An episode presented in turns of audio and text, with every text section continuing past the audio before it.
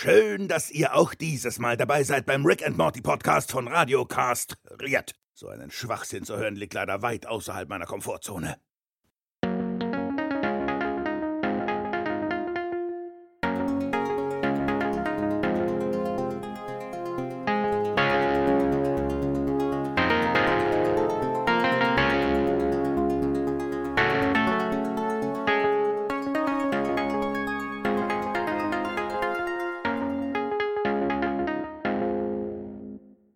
Hallo und herzlich willkommen zum Rick and Morty Podcast. Heute zu Folge 6. Äh, ich bin der Björn, ich werfe Bälle weit. Ähm, bei mir ist der Jens. I love Morty. Und der Paco. Hier spricht Paco. Äh, lasst euch nicht vom Namen täuschen. Ich äh, bin Mitglied dieses Podcasts.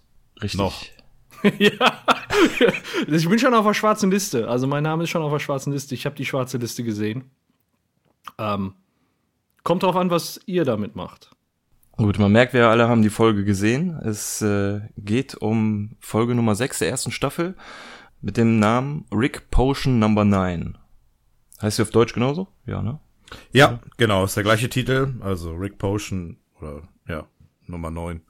Genau. Was äh, ich glaube glaub eine Verzeihung. Ich muss ja gerade auf meinen Zettel gucken, äh, was eine Parodie auf den Film Love Potion Number 9 ist, aber die kenne ich jetzt gerade nicht. Ja, vom Titel her kann man ja ahnen, da geht es um irgendeinen einen Liebestrank oder so. Ja. Ne? Ja. Jeder Kann geneigte Pokémon Go-Spieler weiß, es geht um einen Trank. Ja gut, also dann verstehe ich doch schon mal den Zusammenhang zur Folge. Alles klar, ja, dann legen wir los. Auf jeden Fall. Ja. Erste, erste Szene läuft in der Schule ab von Morty. Erste Durchsage vom Rektor, dass er trotz seines Namens das Sagen hat. Man soll sich nicht irritieren lassen. Und außerdem informiert er über einen Ball, der demnächst stattfindet. Ein, äh, ja, ein Grippe-Aufklärungsball. Also, da kommen anscheinend die äh, Jugendlichen hin, um sich über Grippe aufklären zu lassen. Habe ich auch noch nie von gehört. Sieht aber am Ende so aus wie ein Abschlussball, finde ich. Ja, dieses typische, ne? Ja. Wie man es kennt. Eigentlich perfekter Ort, um Grippeviren zu verteilen. Ja, Also man soll aber auch nicht dahin gehen, wenn man Grippe hat. genau. Man bringt ja auch keine toten Babys mit zum Pascha-Fest. äh, richtig. Und während diese Durchsage kommt, steht Morty an seinem Spind. Äh, man sieht an der Innentür hängt ein Bild von Jessica. Er macht die Spindtür zu und dahinter steht dann auch Jessica an ihrem Spind. Und ähm, ja, es Morty überlegt, ob er sie, ob er sie fragen soll, ob mit zum Ball zu kommen.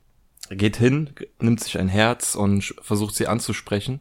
Und äh, noch bevor er irgendwie großartig was sagen kann, kommt schon der, der nächste Bully dazwischen. Und ist offensichtlich auch der Freund von Jessica und meinte, was willst du hier von meiner Freundin? Und naja, lässt Morty dann so ein bisschen abdampfen, beziehungsweise er dampft ab mit Ja. Jessica. Aber bevor Brad kommt, niest Jessica noch. Muss was heißen. Äh, muss nichts heißen, kann aber was heißen. Ah, richtig. Ist mir gar nicht aufgefallen, ja. Ein kleiner Ja, das ist die, ist die erste Andeutung, dass sie halt ähm, erkrankt ist, ne? Ja, die, die Viren. Die Viren. Sie sollte nicht zum Grippeteitball gehen. Es war ja nur Niesen, muss ja nicht gleich Anzeichen von der Grippe sein. Na, okay, okay. Ja, gut. Und äh, ja, im Wegge Weggehen merkt man noch, äh, warum der Typ, ich weiß ehrlich gesagt gar nicht, wie er heißt, ich habe mir seinen Namen gar nicht gemerkt. Brad. Brad. Brad. Ah ja, gut. Äh, warum Brad so gut bei Jessica ankommt, er kann nämlich Bälle weit werfen. Ja, vor allem, wie er das sagt, ne? Also, äh, das ist schon äh, ziemlich seltsam und stellt ihn in eine gewisse Ecke. Genau. Ja. Wenn du gute Worte willst, dann date einen Sprachtypen. Ja, Zack. ja, und er dampft dann halt mit äh, Jessica dann ab und äh, ja, Morty steht dann wieder Mutter sehr allein im Flur vor diesen Spinden und äh, ja, wurde verlassen ein, ein erneutes Mal. Ein Rad holt er sich dann ähm, bei seinem Vater in der nächsten Szene. Genau der richtige Äh, Ansprechpartner. Genau der richtige, ja, habe ich mir in dem Moment auch gedacht. Weil ich finde, Morty verhält sich auch so ein bisschen wie ein Jerry, nur in jung. Oder so wie sich äh, Jerry verhalten hat, als er ähm, Bess kennengelernt hat oder in sie verknallt war. Und äh, ja, hat mich halt so ein bisschen gestört, dass er dann ausgerechnet zu dem geht und der fängt ja dann halt auch direkt an zu erzählen von seiner Mom, äh, wie er sie kennengelernt hat und Gerade als er sagen wollte, als ich sie das erste Mal sah. Und das ist unser erster Auftritt von Rick in der Folge. Und der legt halt direkt los mit seinen typisch geilen Sprüchen. Äh, beendet, glaube ich, sogar noch seinen Satz so von wegen, ja, wenn, als ich sie gesehen habe, dachte ich mir, ja, ich muss sie schwängern. Da muss ich mich Ja. heiraten, ja. Ja, damit sie mich heiraten muss. Ich finde aber auch die- Art und Weise, wie der Jerry dem äh, Morty ähm, Mut machen möchte, äh, echt befremdlich. So nach dem Motto: Ja, mach dir keine Sorgen, du bist ein guter Junge. Äh, Im Moment mag Brad angesagt sein, du bekommst die Mädchen, wenn er fett geworden ist. Das ist, das ist so Motivation. Ich weiß auch nicht. Eher so perspektivisch, ne? Ja, Ja. So, so läuft es halt. Aber als Rick dann reinkommt, da wirkt es auf mich, wirkt er genauso wie in der allerersten Folge, in der allerersten Szene, so, wo er irgendwie auch gesagt hat, Gott existiert nicht und Schule ist scheiße, so betet er dem Morty halt jetzt vor, dass Liebe einen nur von den wichtigen Dingen im Leben abhält und er nur die Wissenschaft lieben soll. Und so wie er das sagt und reinkommt und, und wie er so den, so, ich weiß nicht, sich nebenbei noch einen Orangensaft eingießt. Ja, völlig easy. Das, ja. und dann auch mit dieser coolen Körperhaltung dann einfach rausgeht, so. Ja. Das Witzige an der Szene ist, ähm, er geht ja zum Kühlschrank, also der Rick, der packt sich erstmal Eis ins Glas. Und äh, als er dann zu den beiden rübergeht und sich den Saft einschüttet, ist gar kein Eis mehr im Glas drin. Oha. Schnell geschmolzen war. Ist wahrscheinlich sehr heiß da. Ja, wahrscheinlich. Ich war die ganze Zeit nur abgelenkt von dem äh, Sandwich, das sich der äh, Jerry da geschmiert hat. Das sieht Äh, ziemlich gut aus, ne? Ja, ich weiß nicht, also so irgendwie voll protzig für ihn auch wieder, so, keine Ahnung, er lässt sich so richtig gut gehen und so, er hat's einfach nicht verdient. er, soll, er sollte so trockene K äh, Kekse knabbern, so, weißt du, wie der Morty. Ja, aber wenigstens das hat er drauf, ne? Das wissen wir dann jetzt. Ja, kann er halt so, so diesen, diesen klugen Ratschlag dann noch untermalen, indem er sich kompetent ein Sandwich schmiert. Genau. Und hier auch wieder, äh, endlich mal wieder seit langem äh, Ricks Rhetorik, nachdem er nämlich dem Jerry sagt, deine Ehe steht vor dem Abgrund. Und ähm, dann der Jerry daraufhin sagt, meine Ehe läuft prächtig, danke der Nachfrage. Kommt Rick mit, Jerry, es ist dein Haus, du bist der Chef. Aber selbst ein Blinder Ja. sieht, dass Beth auf gepackten Koffern sitzt, ja. Also Richtig, genau, ja. äh, diesen Spruch hat Rick ja schon mal gebracht, ne? In der allerersten Folge. Ja. Äh, um äh, dann Jerry wieder so ein bisschen das Heft in die Hand zu geben, ne? Äh, um nicht, ihn nicht ganz zu entmutigen, beziehungsweise natürlich ein bisschen einzulullen. Aber man merkt äh, Jerry schon an, dass bei ihm so ein bisschen äh, langsam, ja, ich sag mal, ein paar Synapsen mit, sich miteinander verbinden und er ein bisschen was checkt. Ja. Genau. Ja, und äh, Rick sieht das auch sehr rational, was Liebe an und für sich ist. Einfach nur äh, ja, die chemische Reaktion der tierischen Fortpflanzung und versucht da einfach dem Morty jegliche ja, Romantik rauszunehmen und äh, sagt, alles, was du machst, wird sowieso scheitern in der Hinsicht. Also lass es doch direkt, äh, durchbrich den Kreislauf und äh, widme dich der Wissenschaft. Genau, das einzig wichtige Thema. Das ist unfassbar, ja. Ja. Ja, die lösen sich dann alle ein bisschen auf und äh, haben dann wichtige Dinge zu tun und Jerry sagt dann, ja, ich gehe mal gucken, was deine Mutter macht. Also es, Er hat den Wink mit dem Zaunfall wohl kapiert. So. ja, ja, ja, so langsam scheint er es ein bisschen zu checken. Naja, äh, ihm wurde gesagt, dass seine Frau auf gepackten Koffern sitzt. So. das von seinem Schwiegervater. Ja, ich aber wir reden immer noch über Jerry, ne? Also das muss nicht so eindeutig sein, dass er das dann schon direkt versteht. Ja, Naja. Es gab schon oft Anzeichen dafür und äh, so direkt hat das, glaube ich, jetzt noch nicht gesagt bekommen. ja. Also was, was er dem, äh, was Morty gesagt bekommen hat, hat er auf jeden Fall nicht verstanden, weil er lässt nicht locker. Mm, Rick arbeitet in seiner Garage an einem Ionen-Defibrillierer oder sowas. Keiner weiß, was, was es ist, und wir werden leider auch nie erfahren, was es ist. Denn Morty kommt rein und er soll Rick einen äh, Schraubendreher reichen. Äh, das macht er aber nicht. Er fragt ihn, also Morty fragt Rick, ob er ihm nicht irgendwas brauen kann, was diese chemische Reaktion hervorruft, die ja letztendlich Liebe nur ist. Und äh, er hätte ihm ja schon so oft geholfen und jetzt wäre es auch mal Zeit, dass er ihm hilft. Und äh, naja, er, er betet dem Rick so lang vor, bis er klein beigibt und ihm so ein, so ein Fläschchen aus einer, aus einer Schachtel gibt. Und er sagt, das ist Rennmäuse, Oxytocin. Hormone? Wühlmäuse, ne? Wühlmäuse. Was? Äh, Wühlmäuse, genau. Ja.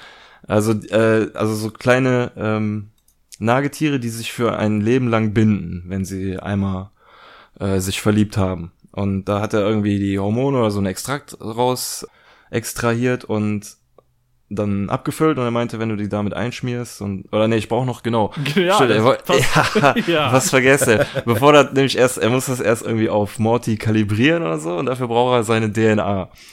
Ja, Morty denkt, alles klar, ich weiß Bescheid, macht die Hose auf und Rick sitzt einfach nur gelangweilt da, so nach dem Motto, als ob, der, als ob jeder direkt die Hose aufmacht, meinst du, ich brauche ein Haar. Wir sind ja nicht bei Game of bei Game Thrones. of Thrones. Genau. Ja, genau. Das ist eine ganz wichtige Aussage. Game of Thrones, ne, wo wirklich in, ja, wurde ja damals kritisiert, auch in unnötigen Szenen äh, Nacktheit darzustellen und äh, da geht er ganz klar drauf ein. Also äh, auch relativ ungewohnt, ne? Also ich glaube, Morty hat nicht das erste Mal die Hose runterziehen müssen. Und Wahrscheinlich auch nicht das letzte Mal, aber er geht da explizit auf dieses Beispiel ein. Und ähm, ja, was ich noch so paradox finde, ist, der sagt, er hat dieses Extrakt, das und das ist ein ganzes äh, äh, ganzes Reagenzglas voll mit dieser mit dieser Flüssigkeit. Der sagte, das äh, äh, stößt das Hirn von Wühlmäusen aus, wenn sie glücklich sind.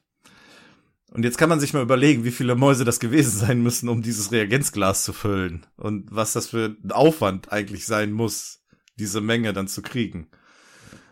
Das fand ich ein bisschen paradox. Ja, ist schon ein bisschen komisch, dass ausgerechnet er dann sowas äh, in der Schublade hat, so nach dem Motto, ne?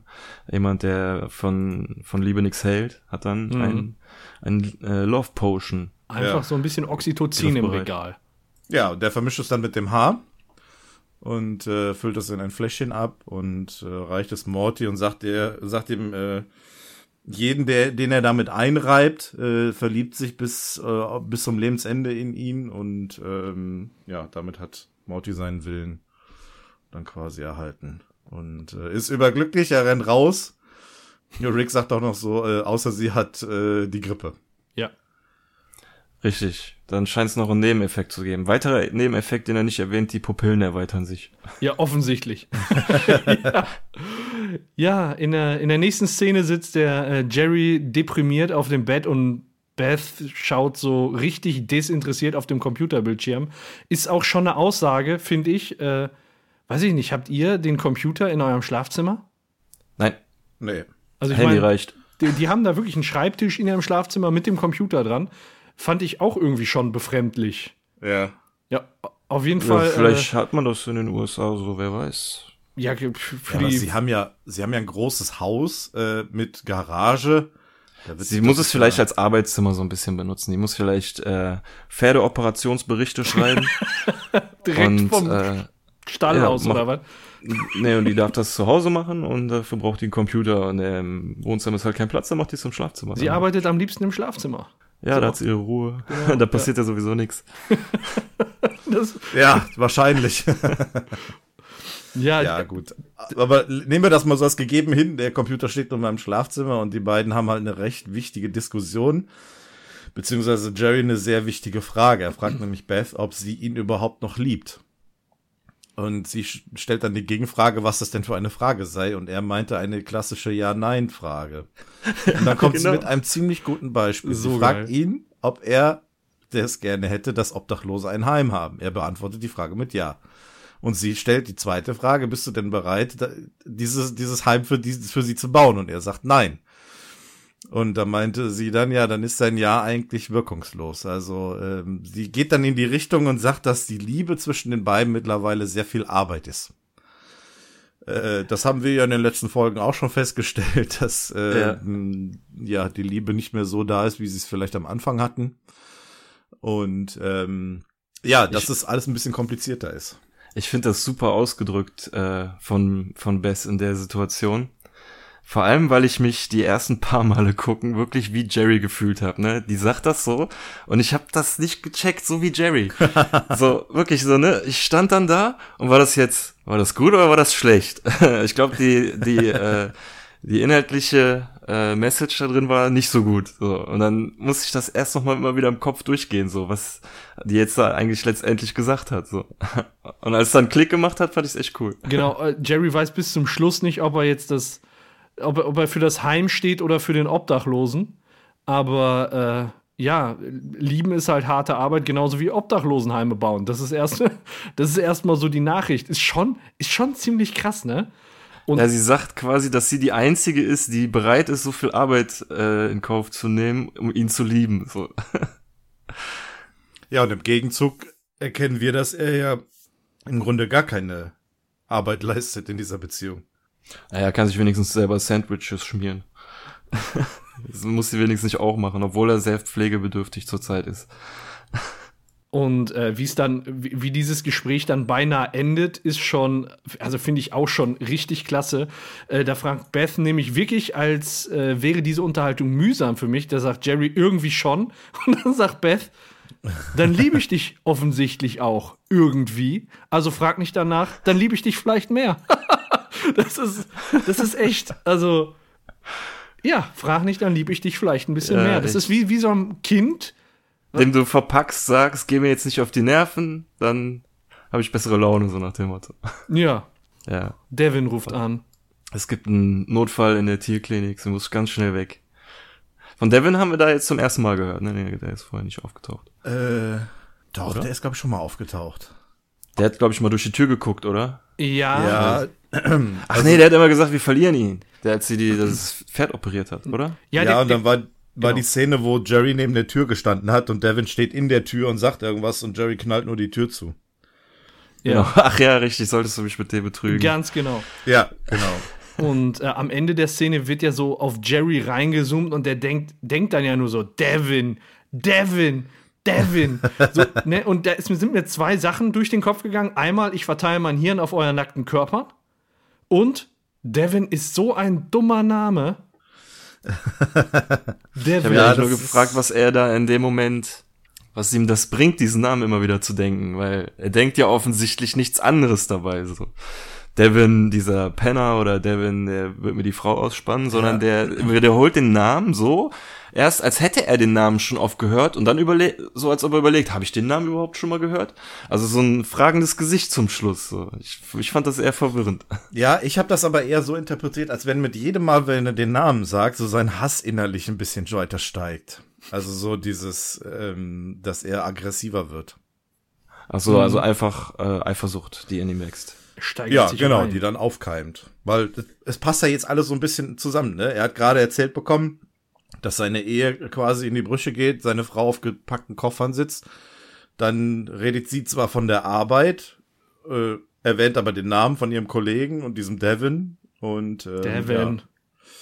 Also Jerry kommt mittlerweile relativ klug hier rüber. Ich glaube, er kann eins und eins zusammenrechnen. Drei. Fast. Fast.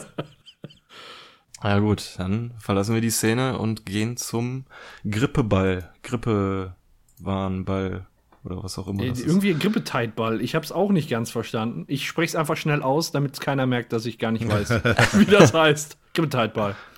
Da wird auch über den Rap sogar, äh, über den, über die äh, Grippe sogar gerappt. äh, auf der Bühne. Morty macht sich schnurstracks auf Richtung Jessica, spritzt sich sein äh, Love Potion auf die Hand, tut so, als würde er stolpern, berührt Jessica mit der Hand am Arm erste Reaktion ist, sie fragt äh, genervt, was das soll, und dann plötzlich erweiterte Pupillen und äh, sie möchte für immer bei Morty bleiben. Ja, sie ist direkt hat auf sich, dem Trip. Ja, hat sich total verliebt und äh, ja, die ähm, die Wirkung hat auf jeden Fall eingesetzt. Also ja, direkt. Ja. Also sie will sich, sie will sich bei ihm quasi noch äh, äh aufregen und beschweren, was es denn sein soll, dass er sie anspricht und anrempelt aber äh, die Wirkung tritt, tritt direkt ein und sie verknallt sich unsterblich in ja, das, was aber, er haben wollte. Ja, ist aber schon problematisch, weil eigentlich geht Jessica ja mit Brad, der dann auch äh, direkt aufkreuzt und äh, wieder äh, so ein bisschen Druck auf Morty ausübt und äh, fragt, ob äh, Morty dieses Würstchen Jessica belästigt und Jessica geht richtig auf Brad los und niest ihn so richtig in die Fresse. Schön in den Hals. Yeah. Genau, direkt rein. So wie man es liebt. Und auf einmal merkt man, äh, geschlechtsunabhängig weiten sich auch bei Brad die Pupillen. Und er findet Morty gut. Ja, der grabt, der umarmt Morty, grapscht ihn an den Hintern und sagt, ich will mit meinem Mann alleine sein, als er sich mit, äh, mit Jessica zofft. Ja, und Rektor Wagner und äh, der Mathelehrer kommen hereingestürmt, um Brad so ein bisschen äh, ja, von denen zu trennen und dann auch rauszubringen, weil er für, für Aufruhr sorgt. Und, äh, und er muss seinen Wurfarm schonen. Ganz wichtig. Ja, genau. Er wirft Bälle weit. Und das ist der Effekt, ähm, der halt eintritt, wenn man Grippe hat, wo vor Rick den Morty nicht mehr warnen konnte. Da war er schon zur Tür raus.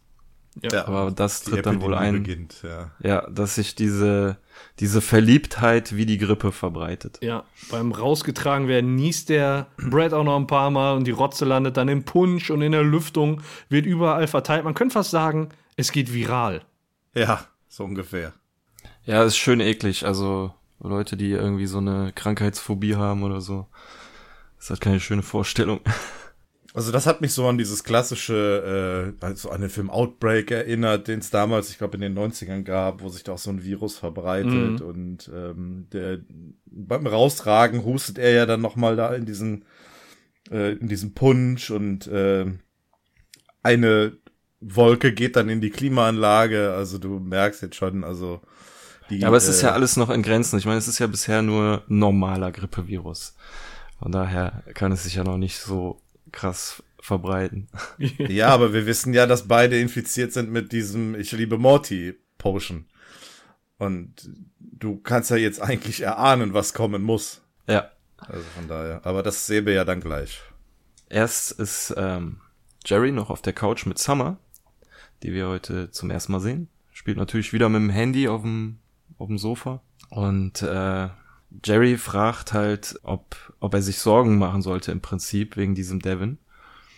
Und äh, da kommt schon wieder so wie in der Szene eben, in der ersten, wo er aufgetaucht ist, kommt Rick rein und lässt schon wieder einen Spruch nach dem anderen ab. Also ich finde das großartig in der Folge, wie der wieder auftaucht und immer Ja. Sachen erklärt, äh, kurz und schmerzlos auf seine trockene Art und Weise und dann quasi wieder verschwindet. Ja. Die ganze Zeit.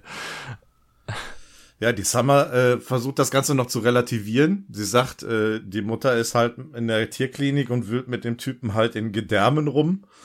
Und äh, Rick äh, kommt dann, dann hinzu und sagt, ja, vielleicht wühlt er schon in, in, in Beth äh, Gedärmen rum. Was äh, Summer ein bisschen Ja. anekelt, aber das ist so super cooler Spruch, den er da bringt. Um das Ganze einfach mal wieder so richtig schön runterzuziehen. Yep. Immer einen passenden Spruch auf den Lippen. Ja. Und äh, Summer spielt dann die Karte aus, äh, ja, das ist doch meine Mutter, hör auf. Und äh, ja, Rick sagt dann, das ist meine Tochter Summer, ähm, ich habe dich übertrumpft. ne, das ist, äh, erinnert mich so ein bisschen an Quartett, was die da gerade spielen, ja. Tochter, Tochter sticht äh, Mutter. Ugh. Ja. Klingt auch irgendwie falsch, oder? Naja. Ja, und äh, Jerry wird halt immer nervöser und äh, steht dann auch auf und äh, sagt, dass er ähm, mal was erledigen muss und vielleicht auch seiner Frau mal eben Beistand leisten muss. Ähm, geht raus. Rick setzt sich auf das Sofa, während äh, Summer noch mit ihm spricht. Und äh, Rick sagt, ja, deine Meinung zählt für mich leider sehr wenig. Ja, geiler T-Shirt-Spruch. ja, das Shirt habe ich auch schon gesehen. Aber ist echt cool, nur äh, komischerweise direkt nachdem er das sagt, fragt er sie, warum sie nicht bei, äh, bei diesem Grippeball ist. Meinte ja, sie hat keinen Bock, sich mit der Grippe anzustecken. Ja, und da leuchtet, leuchtet es Rick dann auch ein, ne? Dass äh, vielleicht etwas nicht in Ach wie, ist. Grippezeit oder was? Ja, Oh oh. Oh. Ja, zum Grippeball geht's dann auch wieder zurück. Äh, genau. wo, ja. Wo Jessica einen heißen Tanz für Morty aufführt. Mike. Die, die geht da richtig steil. und ähm, ja, ich weiß nicht, ob irgendeine andere Lehrerin kommt vorbei, fragt, was soll das? Und genau in dem Moment, wo sie dann neben Morty steht, infiziert sie sich auch und komischerweise alle anderen auch. In dem Moment sind alle in dem Raum infiziert und äh, Selbst der Sänger auf der Bühne. Obwohl Ja, man es nicht sieht, ne? Er trägt eine Sonnenbrille. Also man sieht seine Augen nicht, aber er guckt Morty an und singt halt äh, I love Morty and I hope love, Morty loves me. Äh, die anderen Bandmitglieder haben auch schon diese erweiterten Pupillen und ähm, du siehst ja jetzt gar nicht, wie die Leute sich infiziert haben. Ne? Also du gerade waren noch eben das Husten oder Niesen noch so ein bisschen mit grünen Wolken dargestellt und ähm, jetzt fangen plötzlich alle an, sich zu infizieren, ohne dass man ja den eigentlichen Auslöser dann sieht. Das sind aber auch alles Hackfressen, die da auf dem Morty zulaufen. Ich sehe das gerade, das ist ja echt unheimlich. So mal ganz, Ja. ganz unabhängig davon, dass die es auf den abgesehen haben. Aber die sind ja auch alle. Oh, naja. Pickleface, äh, Schweinenasen, alle in der ersten Reihe. Ja. und da hilft einfach nur noch, wenn alle hinter dir her sind, einfach nur noch flüchten. Und äh, Rick ruft schon Morty, dass er rauskommen soll. Wir müssen weg. Und äh, Rick gibt zu, er hat einen Fehler gemacht. Das ist ja auch schon mal relativ Ja. selten. Ganz selten, ja. Das Ähm, ist das erste Mal, dass er das sagt, dass er einen Fehler gemacht hat. ja. Das ist schon krass. Da müssen wir mal drauf achten, wie oft das noch vorkommt. Ich glaube nicht so oft. Ja, und äh, da brechen richtige Tumulte aus und äh, Morty rennt Richtung Tür, wo Rick auf ihn wartet und beide hauen dann ab, äh, laufen da irgendwie durch Umkleiden oder so oder am Flur lang. Ja. und Mal, mal wieder eine Verfolgungsjagd. genau, wo äh, selbst Rektor Vagina äh, wild auf Morty ist und hinter ihm her ist. Und, er und- nennt ihn Momo. Momo. Rektor Vagina nennt Morty Momo. Also das fand ich ein bisschen beschämend in dem Moment. Ja. Also äh, er ruft ihm hinterher, dass er ihn liebt und dass wenn ihm etwas zustößt, dass er sich umbringen muss. Äh, Man merkt also diese, ja, dieser Erreger ist jetzt überall. Ja. Und äh, Mr. Goldenfold nimmt dann die äh, Jagd auch auf und äh, verkündet, dass er mit dem Rektor Vagina darüber gesprochen hat, dass es für die beiden okay wäre, einen flotten Dreier mit Morty zu versuchen. Das ist schon ziemlich krass. Vor allem, wenn man sich so den zeitlichen Ablauf mal klar macht. Die müssen ja quasi direkt nach der, Infi nach der Infizierung, die waren ja auch nicht in einem Raum, müssen die direkt miteinander telefoniert haben und gesagt haben, wie sieht's aus mit einem flotten Dreier? So quasi, ich habe mich gerade angesteckt, rufe ich den mal, ruf ich mal den Vagina an, ob der Bock auf einen flotten Dreier hat mit Morty. Mit Momo. Die haben ja, die haben ja beide zusammen den Brad rausgetragen, ne? Und dann wahrscheinlich infiziert. Ja, das stimmt, das kann auch sein. Ja, wahrscheinlich, ja. Und haben sich direkt geeinigt. So. Ja, ist aber. Ist aber schon, also es, es eskaliert. Eskalation äh, 1.0, das ist schon krass, Ja. was da passiert. Die, die laufen sich gegenseitig über den Haufen, der Ja. Morty hinterher und äh, ja, Rick und Morty rennen raus, flüchten in das, äh, in das UFO oder dieses Flugobjekt von, von Rick. Ja. Und äh, Rick versucht seine nächsten, sein nächstes Ass aus dem Ärmel zu spielen. Ja, er hat quasi das Gegenmittel schon eingesteckt, bevor er losgefahren ist. Ähm, quasi das gleiche Serum, nur aus äh, Gött Gotte, Gottesanbeterinnen, Genau. z- äh, zusammengemischt mit einem noch stärkeren Grippevirus. Was ich so geil finde, weil ich meine, die fliegen sowieso über alle, die da gerade infiziert sind und die brauchen eigentlich gar kein Grippevirus. Die könnten denen das einfach so ins Gesicht sprühen, aber nein, einfach sicherheitshalber noch einen Ja. äh, stärkeren Grippevirus und die äh, sprühen das aus, also quasi aus dem Auspuff des, des UFOs über die ganzen Leute drüber. Und ja, es passiert etwas Furchtbares. Also die Menschen hören zwar, äh, nee, sie hören nicht auf, Morty zu lieben. Das ist ja das Schlimme. Sie lieben ihn immer noch, verwandeln sich aber zusätzlich jetzt noch zu Gottesanbeterinnen, die Morty nach dem Sex auch noch auffressen wollen. Ja. Also wirklich. Ja, das, das, Alle. das hat mich äh, vor allem sehr irritiert, als ähm, der Rick das erste Mal oder erwähnte, dass dieses Serum eben aus äh, dem irgendeinem Saft der Gottesanbeterin äh, gemacht ist, wo ich mir gedacht habe, okay, die sind, ich glaube, aus meiner Erinnerung nach dem Liebesspiel nicht ganz so freundlich, was er natürlich dann nochmal äh, zusätzlich erwähnt. Du hast es ja gerade gesagt. Und da habe ich mir schon gedacht, okay, das kann doch jetzt äh, zumindest für Morty nicht in Ordnung sein. Also, ähm, dass wenn sie halt ihn lieben wollen, ihm dann den Kopf abreißen wollen oder sonst irgendwie.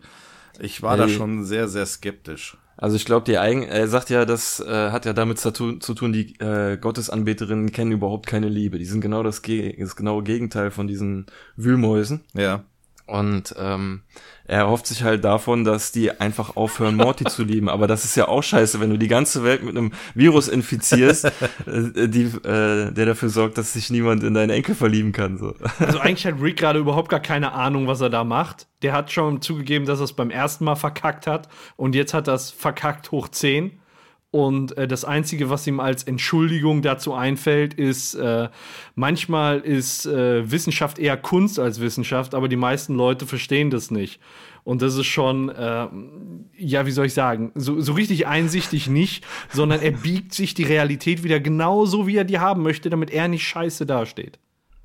Ja, er gibt ja auch ungern zu, dass er Fehler gemacht hat. Er hat das gerade zwar einmal zugegeben, aber Rick hat bisher immer eine Lösung gefunden, egal in welcher Situation und äh, das ja, hofft er dann jetzt wahrscheinlich auch. Ja, ja, es äh, kratzt so ein bisschen an diesem äh, Gottstatus von Rick, dass es hier mal ein Pro Problem gibt, das er nicht lösen kann. Ja, vor allem, dass er halt äh, die Wissenschaft dann nicht im Griff hat. Ja, ja. Aber ich meine, es ist, ich, ich finde trotzdem, äh, es gäbe wahrscheinlich keinen anderen Wissenschaftler, der das hingekriegt hätte das Problem zu lösen. Also wenn es jemand geschafft hätte, dann nur ein Rick, aber er hat es nicht geschafft. So. Ja. Ja, das hätte ich eigentlich schon von ihm erwartet. Versucht es ja jetzt mit diesem anderen Serum und in der Situation erinnert mich das so ein bisschen ähm, die die Masse, die unter diesem UFO noch steht und Morty Morty ruft. Ja, erinnert mich so ein bisschen an diese typische Zombie-Apokalypse. Ne, alle sind so zombie-mäßig unterwegs. Mhm. Und im nächsten Moment, wo diese Wolke da erscheint, ähm, ja, potenziert sich das Ganze und alle sind dann Monster und äh, verformen sich in diese Gottesanbeterin, äh, sehen total schrecklich aus und äh, ja. Ja. Was? Ich finde auch ein weiteres Stilmittel, ähm, was sich jetzt noch sehr lange durchzieht, ist, es ist jetzt erstmal immer Nacht. Ähm, ja. Die nächsten Szenen lang. Ab einer gewissen Stelle nicht mehr, da können wir nachher mal drauf achten. Ja. Ähm, eine kurze Sache Hinweis, noch ja. zu dem UFO, äh, wo die Menschenmasse drumrum steht, was du jetzt gerade gesagt hast, Jens. Ich finde das auch so geil, wie Rick auch einfach wieder so völlig, weiß ich nicht, so, den, den interessiert einfach nicht, wie es den Leuten drumherum geht. Ich meine, klar sind die verrückt nach Morty, aber das sind ja alles Menschen und die hängen sich so teilweise an sein UFO. Er fliegt einfach hoch mit ein paar Leuten und die fliegen da durch die Gegend. Ach, ja, dazu da kommen wir später auch noch zu einer anderen Szene, da habe ich auch noch was zu sagen. Ja, ja. also einfach hochgeflogen, scheißegal, ob da einer hängt, ist ja egal, die sind ja sowieso alle bekloppt. So nach dem Motto. Ja, so ungefähr. Ja. Ja, auf jeden Fall, äh, ne, die Kacke war gerade schon am Dampfen. Jetzt äh, ist das Ganze noch viel schlimmer und das sieht jetzt äh, auch dann Rick letztendlich ein. Ja.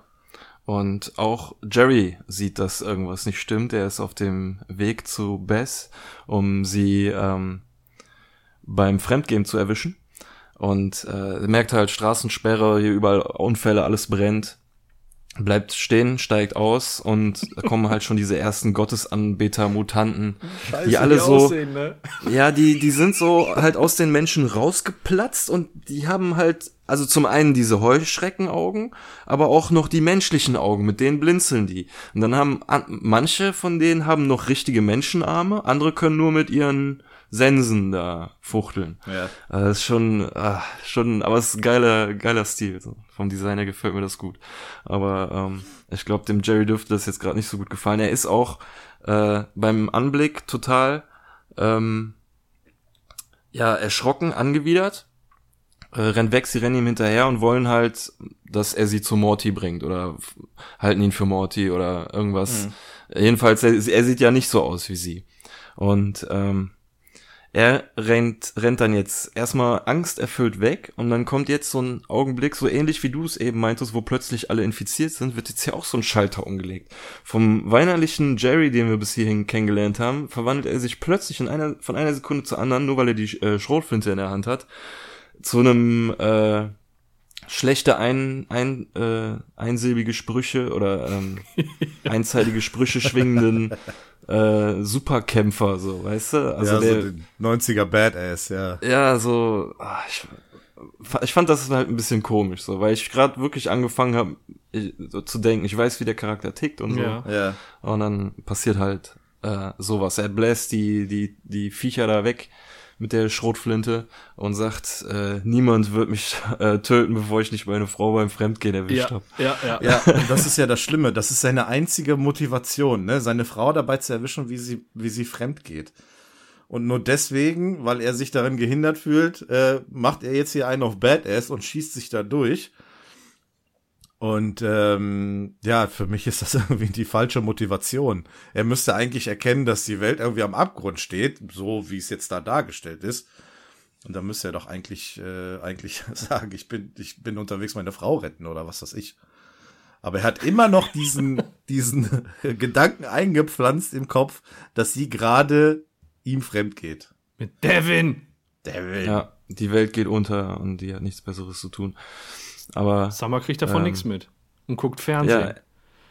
ja, genau richtig. Äh, irgend so eine, irgend so eine Soap oder so. Moment, Moment, da dürfen wir nicht drüber wegwischen. Die Soap heißt Pregnant Baby. Was? Ja, und die Okay. fängt an mit, ich habe mit Billy geschlafen. Und dann sagt die andere, da warst du doch schon schwanger, was soll da schon passieren? Das ist das, was da im Fernsehen gesagt wird. Ah. Super geil. Ja. Schwangerschaft ist das beste Verhütungsmittel. Ein Beweis mehr.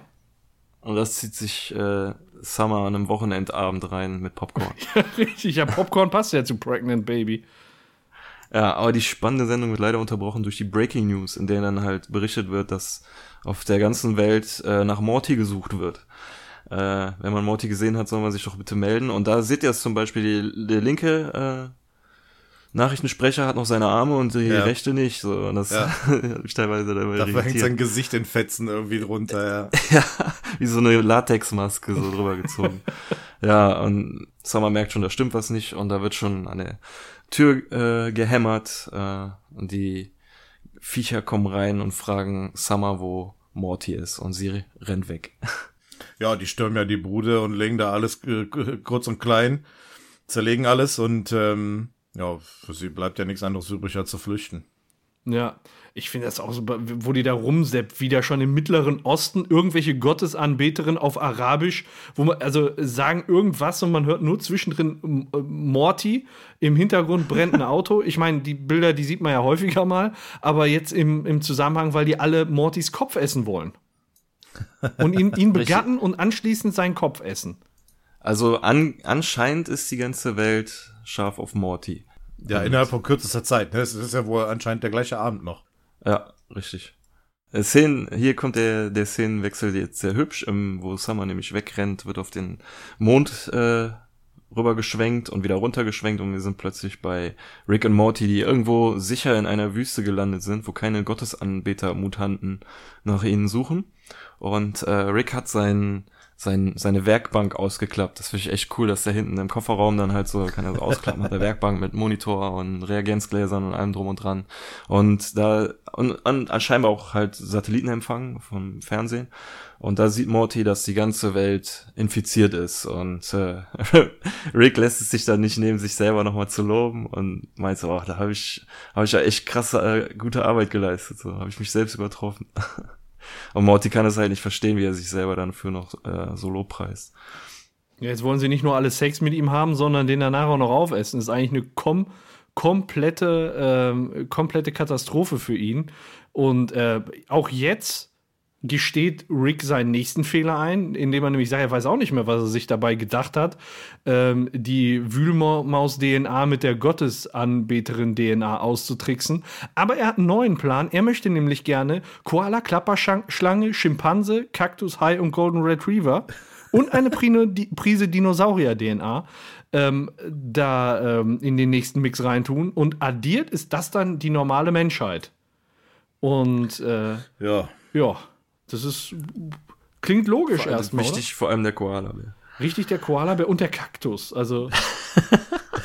ich weiß auch nicht. Ähm, und äh, Morty kann sich das kaum vorstellen, dass da ein normaler Mensch rauskommen soll. Und äh, wieder, wieder so dieser furztrockene Spruch äh, von, von Rick: Willst du jetzt meine Berechnung sehen oder warst du der Zwerg, der vögeln wollte? Ja, Das ist der war gut. Ja, richtig. und gecancelt, das Gespräch. Ja. Ja, das war ja auch wirklich eigentlich Mortys Schuld alles so. Wenn er da nicht so drauf bestanden hätte, sich, dass die Alte sich unbedingt in ihn verliebt, wäre das Ja. alles nicht passiert. Wenn er einfach nur den Schraubendreher gegeben hätte. so wie er es verlangt hat. Aber Rick hat's auch verkackt. Der hätte den, den Drink besser machen können. Naja, der ursprüngliche Drink hat ja funktioniert, nur die hatte Grippe. Und im, ist kein. Improvisationstalent anscheinend, Rick. Ja. Aber letztendlich muss man auch sagen, zum Glück, sonst wäre ja Morty für immer mit der alten an, wäre ein zweiter Jerry geworden. Vermutlich ja. Der Jerry hat ja quasi so einen Trank. Äh, die, Im Prinzip war, war Summer ja sein Trank. ja, genau. Und den hat er ja auch quasi Beth verabreicht. Und deswegen sind die ja zusammengeblieben. Ja, richtig. Und damit das auch so bleibt, ist er unterwegs zu ihr. Die ist gerade fertig geworden mit ihrem, mit dem, mit der Befriedigenden äh, Arbeit. Pferde, Pferde-OP. Äh, sie und Devin, der von oben bis unten mit Blut beschmiert ist, der sch scheinbar sehr tief in den Innereien gewühlt hat, äh, kommen aus dem äh, sterilen Raum her heraus, wo sie vorher keinen Grippeviren ausgesetzt waren. Und ja, die Befürchtung von Jerry waren offenbar wahr. Also der Devin macht meiner Meinung nach auch ohne den Einfluss von diesem Virus sich hart an Beth ran. Spielt irgendwelche afrikanische Traummusik, dimmt das Licht und macht äh, hier Kerzen an auf Knopfdruck. Ja, mit einer äh, Fernbedienung, ne? Da hast du auch gedacht, wie, wie Ja. bitte? Der drückt wirklich, du hörst auch das Klicken der Fernbedienung und die Kerze geht an. Da ich gedacht, was soll das denn jetzt darstellen? Ach, es gibt, es gibt alles, es gibt bestimmt noch so einen Quatsch. Aber Beth versucht sich rauszureden, indem sie sagt, ich sollte jetzt besser gehen. Jerry ist pflegebedürftig. Also ich weiß ja, nicht, dass sie, dass sie, äh, also was heißt als Ausrede? Ich denke schon, dass sie jetzt nicht mit dem in die Kiste springt wegen ihrem Mann, so, ne? Aber dass sie das dann auch wirklich noch so, so, so erbärmlich betont, dass, dass er so pflegebedürftig ist, dass sie jetzt unbedingt zu ihm zurück muss. Ja. Da denkt man sich so, ja, warum denn, ey? Ja. Tu mal den Devin an, ey. sehr Oh. pflegebedürftig. Er liegt gerade im Bett und hat sich, hat sich wahrscheinlich voll Pipi gemacht oder so. Ich weiß auch nicht. pflegebedürftig ist auch so ein Wort, ne? Ähm, ja, und, und Devin möchte eigentlich nur äh, eines wissen und äh, dann merkt man einen kleinen Nieser am Rande. Ja. Äh, wie fühlt es sich an, deinen Sohn zu baden? Sag mir, wonach Mortys Haut riecht. Und wie zart sind seine Weichteile? Ja. Stell, stell dir mal vor, du bist Synchronsprecher, kommst morgens dann ins Studio, kriegst einen Zettel, hier, sag das so, als ob du dir fast in die Hose kackst. So. Alles klar, kein Problem, mache ich. ja. Easy peasy. Naja, das, äh, im Kontext macht er das ja, wird ihm dann, dem, wird dem Synchronsprecher bestimmt auch erklärt, er macht das ja, weil er sich gerade dabei ist, äh, zu verwandeln in ein Gottesanbetermonster. ja. und fängt dann auch sofort an, Bess zu bedrohen und dann kommt der Held Mr. Brechstange. Mr. Brechstange zusammen mit seinem Freund, der ebenfalls Mr. Brechstange heißt oder Ja. ebenfalls eine Brechstange ist. und selbst so ein hirnloses Gottesanbieter-Monster checkt, das ist ein echt dämlicher Spruch. Ja, die letzten Worte von Gottesanbeter Devin ist wirklich, während er zusammengeschlagen wird, wehrt er sich nicht, sondern das Letzte, was er macht, ist wirklich zu sagen, das ist so dämlich, was du gesagt hast. Und das ist, das ist geil einfach nur. Ja, Das, das ist richtig. Jerry ist, ist äh, wirkt von äußerlich so ein bisschen wie ein wie Rambo, so zerrissenes Hemd, äh, mit Dreck beschmiert und Augen jetzt ab jetzt immer auf halb acht, weil er jetzt ab jetzt cool ist und ähm, immer uncoole Sprüche drückt so. Zum Beispiel Beth dank Gott und naja, Gott erschafft diese Monster, er, Jerry ist derjenige, der sie zu, zu Tode schlägt. Sie sollte lieber ihm danken. Also, ach, Also, Also so Jerry, hat. Jerry hat in diesem Moment nur einen einzig guten Spruch, wo Devin sagt, das ist dämlich, und er die zu Tode prügelt, dann sagt er, ja, aber dämlich hat dir gerade die Fresse poliert. Das ist der einzig gute Spruch in, dem, in der ganzen Szene, die Jerry da hat. Der Rest ist totaler Müll. Das ist Ja. typisch Jerry. Ja, aber so wie der da äh, Rambo-mäßig auftritt, hat man doch teilweise schon die Hoffnung, dass es so mit, mit Beth wieder klappen kann. Man hat ja auch echt den Eindruck, als ob Beth daran so gefallen hat, wenn er so auftritt. Ja, sie ist wirklich äh, sichtlich begeistert. Also, ja, wer weiß, ich meine, sie wurde gerade bedroht, sie hat vielleicht um ihr Leben gefürchtet und dann kam ausgerechnet er und hat sie gerettet. Aber vielleicht ist das auch die wahre Liebe, die schon immer in ihr drin war, lange vergessen und jetzt wieder aufblüht. Ja. Und dann, Ja, ich glaube, wir haben jetzt hier eine Szene, wo äh, manche Dinge sich um 180 Grad wenden. Also gerade in der Beziehung Ja. zwischen Jerry und äh, Beth, ähm, Unwiderruflich. ja, es hat es jetzt wieder funktioniert. Also, ne, äh, er ist zwar immer noch so ein bisschen, ja, er, er wird sich noch weiterentwickeln, da kommen wir später drauf, aber jetzt im Moment ist er halt so, die, das ist so die erste Phase seines neuen Ichs. Ja. Ja. Äh, er ist zwar mutig, er äh, hat seine Frau jetzt gerettet, aber naja, seine Sprüche sind halt immer noch nicht so gut. Leider nein. Und ähm, ja, es, es scheint zu funktionieren. Also das war so der rettende Anker so ein bisschen Ja. vielleicht. Und Beth ist auch total dankbar dem äh, Jerry.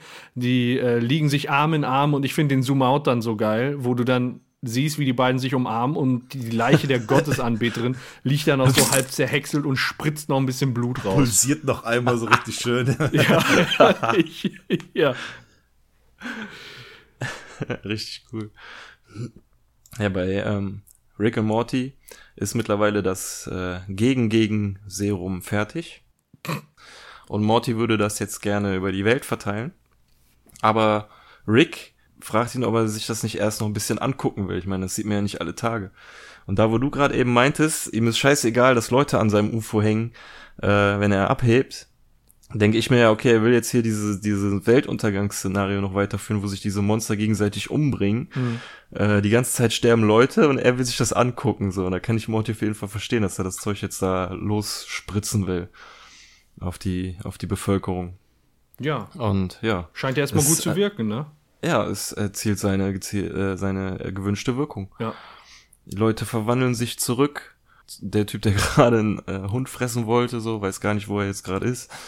Und ähm, ja, easy peasy. Also, das ist jetzt der Moment für Rick, seine Eier raushängen zu lassen, nach dem Motto. Und genau. ja, zu zeigen, dass er es drauf hat. Ich wette, du fühlst dich wie ein Versager, weil du an mir gezweifelt hast, an der Ja. ganzen Sache. Du kommst dir jetzt Ja, richtig der- blöd vor. Der redet ihn richtig schlecht und so nach dem Motto, unterm Strich habe ich doch dennoch gewonnen und so weiter. Und äh, ja, Morty geht das alles zu weit und er betätigt den Hebel. Und äh, diese, diese Wolke verteilt sich über die Leute.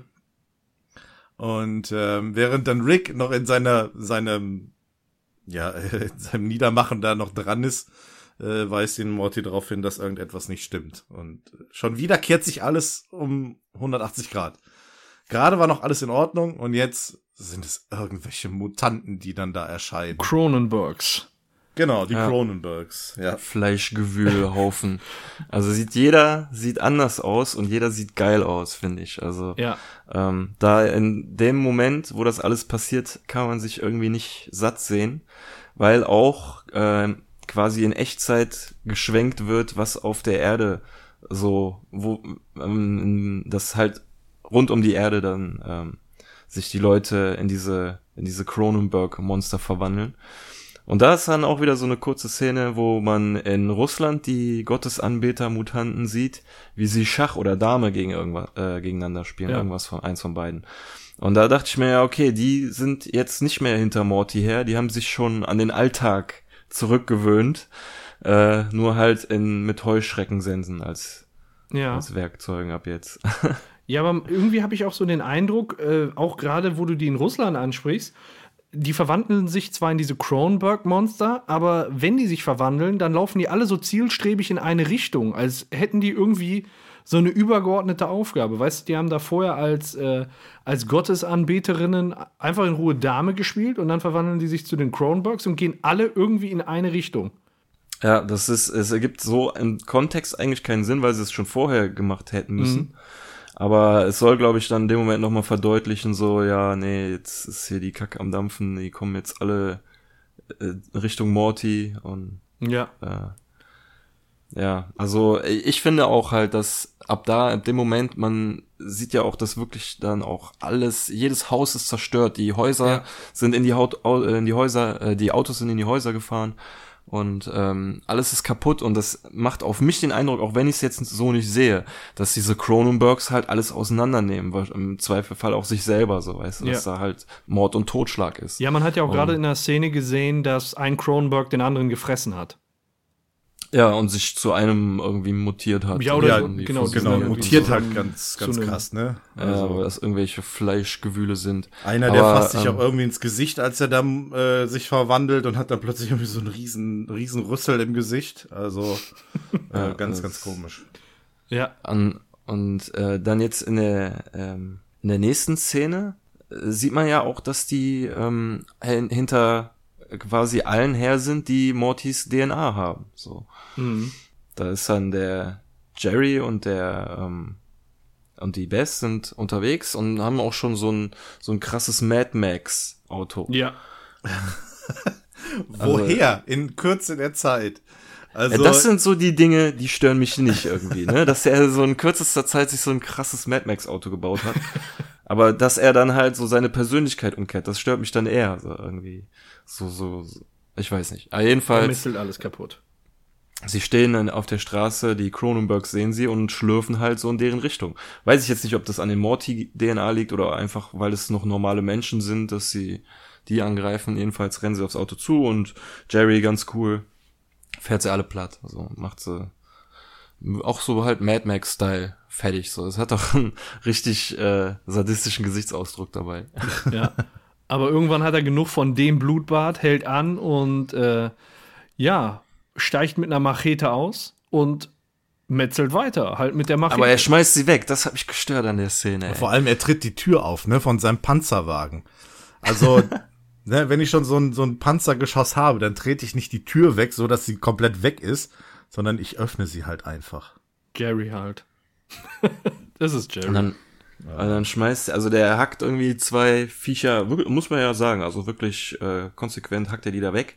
Aber dann schmeißt er halt seine Machete in eine dritte und kickt einem vierten den Kopf ab. So richtig, also schon fast Chuck Norris-Style hier.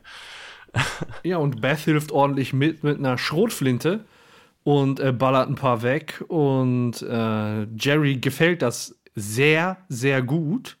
Und er honoriert das auch mit dem Satz, ich wünschte, die Schrotflinte wäre mein Penis.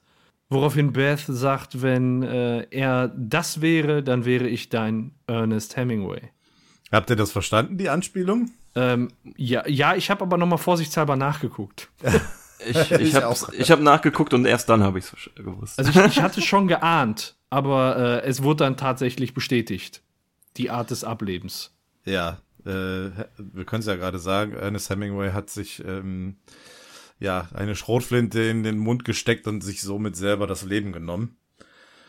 Äh, ja, Ja. lassen wir mal so im Raum stehen, ne? Brauchen wir nicht weiter kommentieren. Nee, und was ein Beth jetzt möchte, weiß ich auch nicht. Verstehe ich auch nicht. Ich, Jerry versteht es auch nicht. Schließen wir uns an. Also wenn Jerry sich wünscht, dass die Schrotflinte sein Penis wäre. Na egal. Also Beth auf möchte jeden an Fall der Schrotflinte lutschen. Ich verstehe es nicht. Summer kommt, ne? Wir können ja jetzt mal weitergehen. ähm, Summer kommt angerannt und die alle schließen sich in die Arme. Und ähm, ja, haben wir, das überlege ich gerade die ganze Zeit, haben wir eigentlich irgendwann schon mal erwähnt, äh, warum sich alle ähm, verwandeln, nur halt äh, die Familie Sanchez nicht? Also Also, in so einem äh, Nebensatz abgecancelt, ne? dass alle mit derselben DNA eben nicht darauf abfahren oder, oder Genau. immun sind. Ja, das sollten wir vielleicht noch mal erwähnen. Beziehungsweise der, der Rick hat es irgendwann mal gesagt, Ja, ja, nachdem er das erste Mal den, oder den Morty aus dem, aus dem Ball geholt hat und die im UFO waren, hat er gefragt, wunderst du dich eigentlich nicht, warum ich mich nicht in dich verliebe? Okay, Das ja, genau, da hat er es nämlich gesagt. Gleicher ja. DNA. Ja. Ja. Deswegen ähm, sind auch äh, die fünf die einzigen, die sich nicht verwandelt haben. Und Genau. äh, ja, wir haben jetzt quasi die Postapokalypse. Die drei schließen sich in die Arme und äh, Jerry fragt noch so, weißt du, wo Rick und Morty sind? Und äh, Summer sagt, ne, ich habe keine Ahnung. Und da haben wir jetzt wieder so einen absoluten Persönlichkeitstausch. Eigentlich haben ähm, Jerry und Bess da eigentlich ihre Persönlichkeiten getauscht, weil Summer fragt äh, ihre Eltern, ob sie glauben, dass Rick eventuell was damit zu tun haben könnte und Jerry sagt, es wäre nicht fair, Rick die Schuld dafür zu geben oder ihn zu verdächtigen und dann lässt Bess halt eine Seite von sich zeigen, die sie vorher noch nie gezeigt hat, so und äh, macht ihren Vater halt total nieder, so dass er, Ja. da, dass man Ja. dem nicht trauen kann, weil er seine Frau äh, damals oder ihre Mutter verlassen hat und ein echter Kerl steht, steht zu seiner Frau Ja. und dann schmiegt sie sich halt so an Jerry ran und das ist halt irgendwie genau umgekehrt so. Ja. Aber pa passt in der Situation. Also ich habe das auch so ein bisschen als doppelten Rollenwechsel gesehen. Einfach einmal die Situation, sonst will Jerry den Rick im Altersheim haben, sag ich mal, oder loswerden. Jetzt ist äh, Beth gegen ihn. Und andersrum war Jerry ja eigentlich gerade der dominante Partner und diesbezüglich hatten die die Rollen gewechselt und jetzt gibt Beth wieder Gas und Jerry wird ganz kleinlaut. Das heißt, so dieses alte Gefüge haben die ja noch nicht, irgendwie noch nicht so ganz abgelegt. Oder? Nee, das ist, Hm? ist auch einfach jetzt in dem Moment irgendwie auch kein guter Tausch. Also ich fühle mich nicht wohl dabei, dass die zwei jetzt wieder zueinander gefunden haben, Hm. in dem ein ganzer Planet ummutiert werden musste. So, das musste erst passieren, damit die zwei wieder zusammenfinden. Und das Schlimmste ist Das ja, ist doch die Aussage der ist kein. Kerl mehr da. So, weißt du, sie wird alt und alleine sterben. Ja. Der ganze Planet muss draufgehen, damit Jerry und Beth eine Zukunft haben. So. Ja. Also ich finde, äh, das halt schon, das sieht man in der Szene halt schon, dass die zwei sich dann knutschen so und Summer steht dann da und bup, bup, bup. Ja, So, so, weiß peinlicher Moment, ne? Genau. Ja, und in der ähm, nächsten Szene sehen wir dann Rick und Morty auf einem Dach haben sie gel- sind sie gelandet und ähm, ja, der Rick sagt halt hier, guck's dir an, das sind alles Cronenbergs und Mhm. ähm, versteht wahrscheinlich den Zusammenhang, oder? Die Wie Fliege. der, wie der Name zusammen, ja, unter anderem zum Beispiel Fliege. Äh, ja, ist ein Filmemacher, ne? Der irgendwie Ja. für seine ähm, irgendwie so Horrorfilme gemacht hat und die wahrscheinlich dann eher in die Richtung gehen. Ja. Ja, zum Beispiel. Ja, Ja, dieses Monster aus Die Fliege. Also, als ich die Viecher gesehen habe, ein bisschen hat es mich auch dran erinnert. Und dann hatte ich mal geguckt, Kronberg, und der hat wirklich die Fliege gemacht.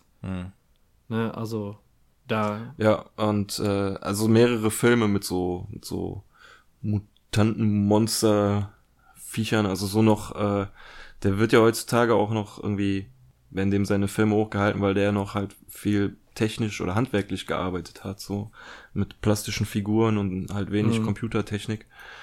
Ich fand, zum, also ich glaube, mein Lieblingsfilm, so von denen, den ich jetzt gesehen habe, ist, glaube ich, äh, das äh, Ding aus einer anderen Welt oder wie das Ja, Film das heißt. ist echt gut. Der ist gut. Ja, ich finde der beste Film mit Kurt Russell. Äh, äh, Kurt, Kurt Russell, was ist hier mit Death Proof? Ja, sag ich ja.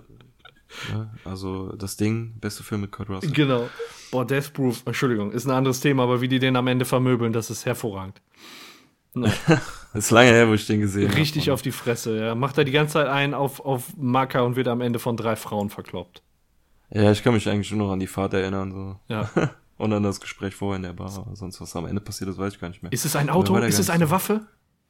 Naja, gut. Ich finde halt Kurt Russell generell nicht so. Ich sehe den nicht so gerne. Check. Aber das Ding ist, war der eigentlich ganz cool. Zurück zum Dach von Rick und Morty. Ähm, Morty gibt Rick derbe die Schuld an allem. Ist, finde ich meiner Meinung nach auch plausibel. Ja, das ist Ähm, der typische Rick, ne? Der Rick wollte ja. eigentlich nur den Schraubendreher haben.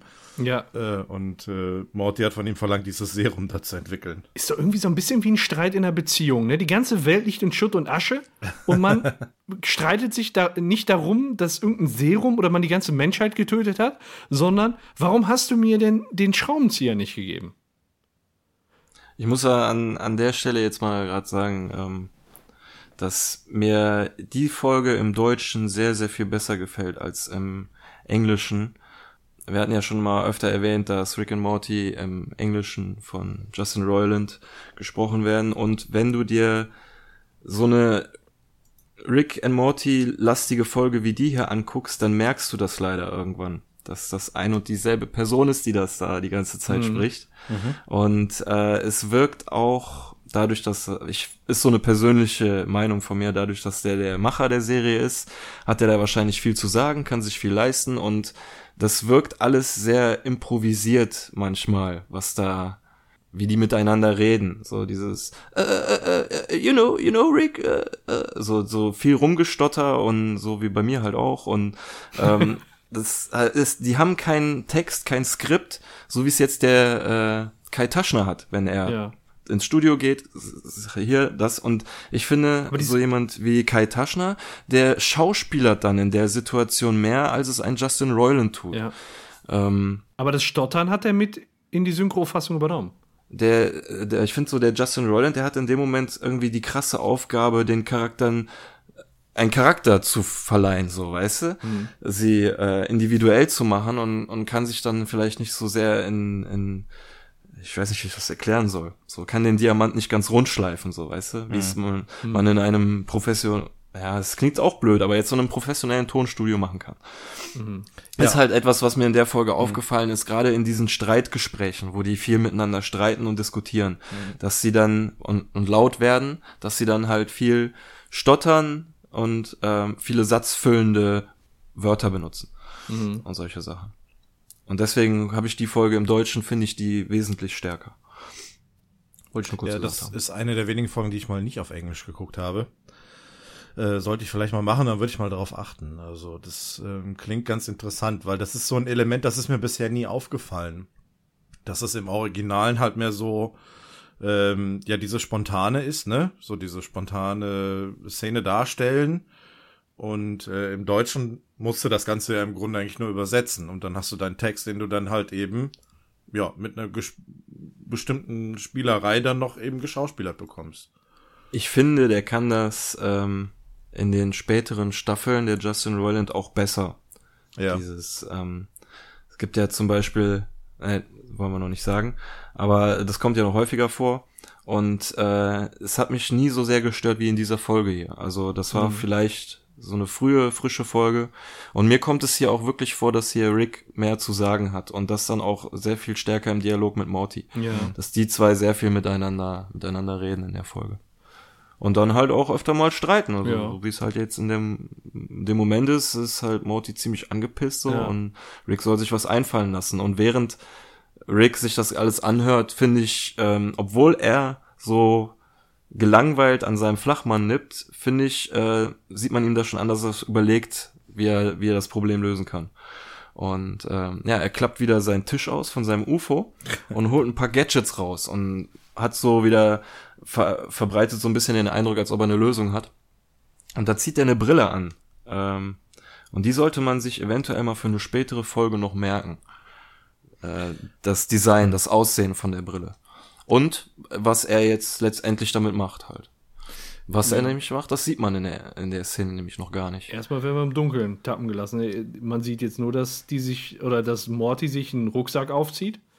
Und äh, dann wird schon ausgeblendet auf ein paar Tauben im Himmel. Richtig, jetzt ist ja. es nämlich wieder hell und schön. Vorher war es, mhm. ich habe jetzt gerade noch mal eben drauf geachtet, es war nicht die ganze Zeit Nacht. Jetzt gerade, wo die auf dem Dach saßen, war es irgendwie so ein sah entweder aus wie so ein Auf- oder Untergang, halt jedenfalls der Himmel war total mhm. braun, beige, rötlich, also es war nicht wirklich schön. Aber jetzt, in dem Moment, wo umgeschnitten wird, nachdem äh, Rick nach einer Lösung gesucht hat, sehen wir plötzlich diesen blauen Himmel und das Vogelgezwitscher und, mhm. und normale äh, Menschen. Richtig, normale ja. Menschen, die Zeitung austragen. Ja, so ein bisschen steht, unwirklich nach dem, was passiert ist, finde ich. So, so harmonisch schon fast. Ja, aber ja, eben, genau, das ist es so. Ne? Die ganzen Häuser waren zerstört, die Leute haben sich umgebracht. Ja. Wie willst du das innerhalb von einer Nacht irgendwie wieder so rückgängig machen? Ja, ne? dass, genau. dass so der ge gewöhnliche Alltag eingetreten ist. Ja, in der Zeitung, die da ausgetragen wird, äh, steht auch Genepidemie abgewendet. Ähm, die Krise, Krise ist überwunden, so wie es aussieht. Rick und Morty sind scheinbar auch gerade von ihrer Mission zurück, landen gerade in der Garage oder in der, besser gesagt in der Einfahrt und Morty sagt, hey, da hast du jetzt mal einen richtigen Hasen aus dem Hut gezaubert. Ja. Da, und so, das ist auch irgendwie so das, was ich von dem Rick erwarte halt in dem Moment, ne, dass er das Problem wirklich löst. Mhm. Aber ähm, mich hat halt wirklich dann in dem Moment schon interessiert, wie das passiert ist. Und ich hatte Angst in dem Moment, dass einfach nur so ein, so ein, das mit einem Satz oder so abgehandelt wird. Aber dann passiert was, was mich richtig gefickt hat. Ja. Also. also. die Harmonie ist auch zwischen Rick und Morty da. Äh, nachdem äh, ihr Abenteuer sehr anscheinend sehr erfolgreich verlaufen ist, ist Morty natürlich sofort bereit, äh, dem Rick bei seinem, ach, wie hieß das Ding noch? Bei äh, Ionendisroblo. Genau. Direkt dabei zu helfen Und äh, als Rick ihn dann fragt, so holst du mir dann jetzt den äh, Schraubenzieher, holt er den direkt und ja, der Rick, der schraubt dann einmal, der Rick, der schraubt dann zweimal und beim zweieinhalbsten Mal explodiert der Teil und überall Blut und Tod, Tod, alles tot. Und noch Töter, ja. Also ich, ich habe auch gedacht, was. Hä? Um das nochmal klarzustellen, das hat mich nicht gefickt, was dann passiert. Ja, das gut, das ist schon gefickt. klar. Aber in dem Moment, wo du siehst, das Teil explodiert Ja. Und Rick sagt vorher noch, ne, als es um diese Lösung des Problems ging, dass er halt nochmal erwähnt, dass er genial sei oder ein Genie sei. Ich weiß nicht mehr, wie er sich genau ausgedrückt hat. Ähm, und dann diese, dieses Experiment in die Hose geht und die beiden tot da liegen, das hat mich schon Ey, wie der Rick da liegt, mit dem Arsch hoch. das Auge hängt raus. Ja, und dann habe ich schon gedacht, okay, was, wo, ne, wo geht's jetzt hin? Was, was soll das jetzt hier? Ja. Ja klar, also ich habe mich das auch gefragt in dem Moment, aber man wird ja auch nicht äh, lange warten gelassen. Es öffnet sich ein Portal und Rick und Morty kommen durch. Offensichtlich die, äh, die wir gerade gesehen haben, waren nicht die richtigen oder unsere Rick und Mortys, sondern zwei andere aus einer anderen Dimension und unsere kommen jetzt gerade durchs Portal. Man sieht es an den zerrissenen Klamotten und an diesen komischen äh, Rucksäcken, die die aufhaben. Und äh, sie sind jetzt hier hingereist, um die Plätze der toten Rick und Morty einzunehmen. Und das ist die Lösung von Rick. Ja. Äh, Aber die Lösung, ja. wie man den Planeten wieder zurückverwandelt. Man geht in eine Dimension, in der der Planet zurückverwandelt wurde. Also erstmal muss man, muss man sagen, der Rick hat es dreimal verkackt und wenn Rick es dreimal verkackt, dann hat er eine ganze Dimension zerstört einfach. So, das ist ja so die Konsequenz, wenn es mal nicht reißt. Und die beiden, die da jetzt tot liegen, ist, ist es dann wahrscheinlich tatsächlich so, Rick hat es beim ersten Mal verkackt und beim zweiten Mal hatte der dann eine passende Lösung, oder? Und dann sind die vom Abenteuer wiedergekommen. Das wird doch da wohl passiert sein. Naja, man sieht ja auf der Zeitung am Anfang, dass diese Epidemie schon so weit fortgeschritten war wie in der eigentlichen Dimension, weil du hast die gleichen Monster gehabt auf dem Bild. Das heißt, das war jetzt, das war, also die beiden Rick und Morty, also unsere beiden Rick und Mortys aus der Folge, die haben nur überlebt, weil der Rick es dreimal verkackt hat. Also die haben es auch in dieser Dimension, in der sie jetzt sind, dreimal verkackt, aber dann beim letzten Mal haben sie es hinbekommen. So verstehe ich das auch. Ich habe aber ein ganz anderes zeitliches Problem. W woher wusste Rick, dass sie eine Sekunde vorher sterben würden? So, oder also dass sie oder dass sie eine Sekunde vorher gestorben sind, so weißt du? Er, das sagt Also er, sie machen ja keine Zeitreisen an sich. Äh, er hat ja nur in ein anderes Universum reingeguckt und ähm, Ach so, okay. weiß, dass sie da sterben werden in dem Augenblick. Das heißt, er muss in die Zukunft geguckt haben können.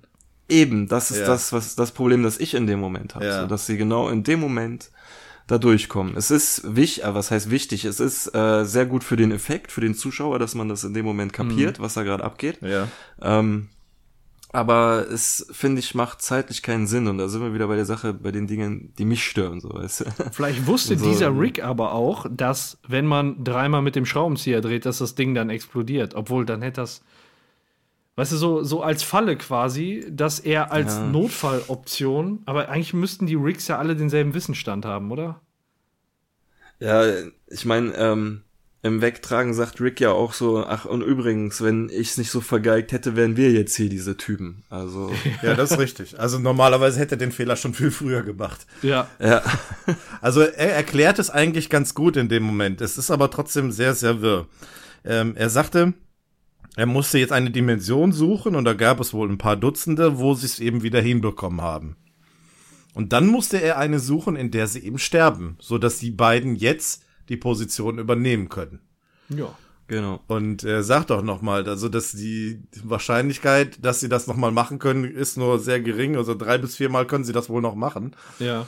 Das heißt also, sehr oft sollten sie die Welt nicht irgendwie in den Untergrund treiben. Ja. Und er sagt das so, äh, so kalt, dass man in dem Moment überlegt, hat er das vielleicht schon mal gemacht? Ja. Das habe ich Weil- mir auch überlegt, weil es kommt später eine Szene, wo er, ich greife jetzt mal ein bisschen vorweg, da sitzen die auf der Couch und der Effekt bei Morty ist deutlich noch in seinen Augen zu sehen und Rick ist schon längst im, im Alltag wieder drin. Der, Ja. weiß nicht, trinkt irgendwas oder so, kommen wir gleich zu, aber der für den ist das das Normalste auf der Welt. Da habe ich mir auch überlegt, hat der das vielleicht schon mal irgendwie durchgemacht? Ja. Erstmal brauchen die jetzt einen vernünftigen Tatortreiniger. Der da so das Blut mal von der Wand wegkriegt, weißt du? Das ist ja, stell dir mal vor, Beth oder Jerry kommen da rein und sehen die beiden Toten und das ganze Blut, die werden sich ja auch fragen, wo kommt das denn her? Erstmal muss jetzt vernünftig reine gemacht werden. Und Ach, bei Rick in der Garage, ey, der weiß doch nie, was der, wenn er Blut klebt, ist das Normalste vor der Welt. ja, ja.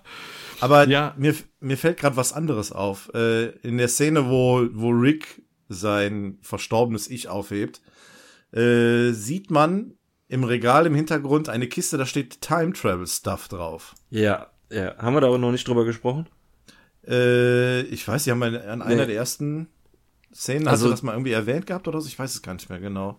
Als Es- darum ging, dass er ausziehen sollte, ne? Da hat man die Kiste, glaube ich, schon mal gesehen. Äh, ja. Ich weiß nicht, ist, irgendwer hat das mal gesagt, äh, glaube ich, dass ähm, der diese Kiste im Regal hat, weil er eben, weil er es nicht mehr macht. So, weißt du, so, Ja. das ist in der Box und verstaut, ist weg. Also, das, äh, Okay, ich meine, das hätten die Macher e- absichtlich so gemacht, irgendwie. okay. Um das, um einmal zu zeigen, dass er theoretisch dazu in der Lage ist, aber da keinen Bock drauf hat. Ja. Ja. Ähm, auf jeden Fall, Morty total außer sich, kommt mit der Situation überhaupt nicht klar, rastet völlig aus.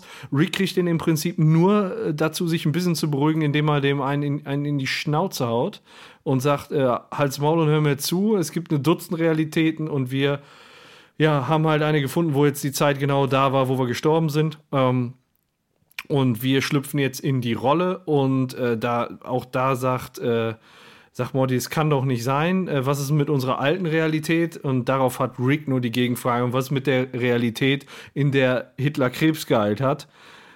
Die Wahrheit ist, denk nicht drüber nach. Das Ja, ist, einfach nicht drüber nachdenken, genau. genau, das ist so seine Also. Lösung. Also das äh, irgendwie das klingt wie ein Witz, aber in dem Moment konnte ich da schon nicht mehr drüber lachen, weil die Frage, die Morty vorher gestellt, was ist mit dem anderen Universum so, ne? Das wäre genau die Frage, die mir bis an mein Lebensende nicht mehr aus dem Kopf gehen würde. So, wie ich ja eben schon sagte, also wenn die Musik auch einsetzt, ähm, ist ein äh, sehr geiler Song, äh, Looking Down from the Bridge Ja, von äh, Maisie Star. ja. Und das ist halt so ein richtiger Depri-Song. Und der passt in der Szene auch zu dem Umschnitt. Also der Rick sagt, äh, was ist ähm, mit dem Universum, wo äh, Hitler Krebs geheilt hat? Die Antwort ist, denk nicht drüber nach. Und in dem Moment so, das ist genau der Moment, wo man anfängt darüber nachzudenken, so, weißt du? Und genau in dem Moment setzt auch diese nachdenkliche Musik ein und Ja. man sieht Morty, wie er seine eigenen Leiche verbuddeln muss und danach in den Alltag äh, Ja. sich wieder eingliedern muss und das würde bei mir nicht funktionieren, so, dass auch die Ohrfeige vorher, um mich zu beruhigen, hätte auch nicht funktioniert, so. Ja. Ich, ich hätte dem Rick gesagt, so, ich will wieder zurück, so, ist mir egal, was, was du machst, so, aber schick mich wieder zurück, weil, ich weiß nicht, also das hat mich richtig gepackt, so, bei den Eiern. Ja. Ja, es ist schon eine, eine krasse, ein krasser Moment, der jetzt hier in der Serie passiert. Ne? Also du hast wirklich. Ja, es ist halt einfach kein Happy End so und es ist Ja. auch alles, was bisher geschehen ist in dem anderen Universum, ist passé so, weißt du, das ist ein, wie ein Restart so. Ist eigentlich das perfekte Ende für ein Staffelende, äh, Ende, so, weißt du. Wo, Ja, wo, Ende wusstet ihr, dass Staffel. die Episode war ja ursprünglich als äh, Staffelfinale für die erste Staffel angedacht? Tatsächlich. Ja, das wusste ich nicht. Und Ja, ich finde, das hätte irgendwie, also, ja gut, dann hätte es vielleicht noch krasser gewirkt, ne, wenn man sich Ja. so schon so sehr an die Charakter gewöhnt hätte. Und da hat Justin Roiland halt so kurzerhand entschieden, ja, packen wir es doch irgendwo in die Mitte, lassen wir uns was anderes fürs äh, Staffelfinale äh, einfallen. Also es hat, es hat trotzdem eine krasse Wirkung. Ja. Also auf mich zumindest. Ich meine, das Definitiv. sieht jeder, jeder anders. Es gibt bestimmt auch Leute, die lachen darüber, wie der Morty seine eigene Leiche verbuddeln muss und dann total apathisch. äh, die da überhaupt liegt schon wieder. Ja, ach, ich weiß nicht. Also war eine krasse Gefühlsachterbahn Ja. auf jeden Ja. Fall zum Schluss. Ja, auf jeden Fall. Ja, und damit endet auch im Prinzip die, die reguläre Folge so, ne? Ja. Damit wird einfach ausgeblendet so. Ja, der Morty sieht dann noch diese, ne, eigentlich sieht er die heile Welt wieder, weil alles so ist wie damals. Aber alles heile ist ja tatsächlich nicht wirklich, ne? Also er sieht seine Eltern, die wieder am Streiten sind. Das heißt, der Beziehungsstatus ist so wie vorher. Ja.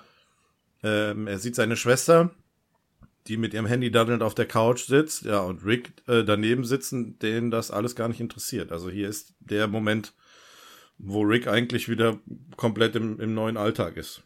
Oder im alten Alltag, wie man Ja. das sehen mag. Morty ist noch völlig paralysiert. Der hört gar nichts, Ja. nur die Musik. Ja, das äh, finde ich verständlich Ja. halt in dem Moment so. Der guckt sich ja halt auch um, so, ne, weil Mhm. es sieht halt genauso aus wie sein Zuhause. Ja.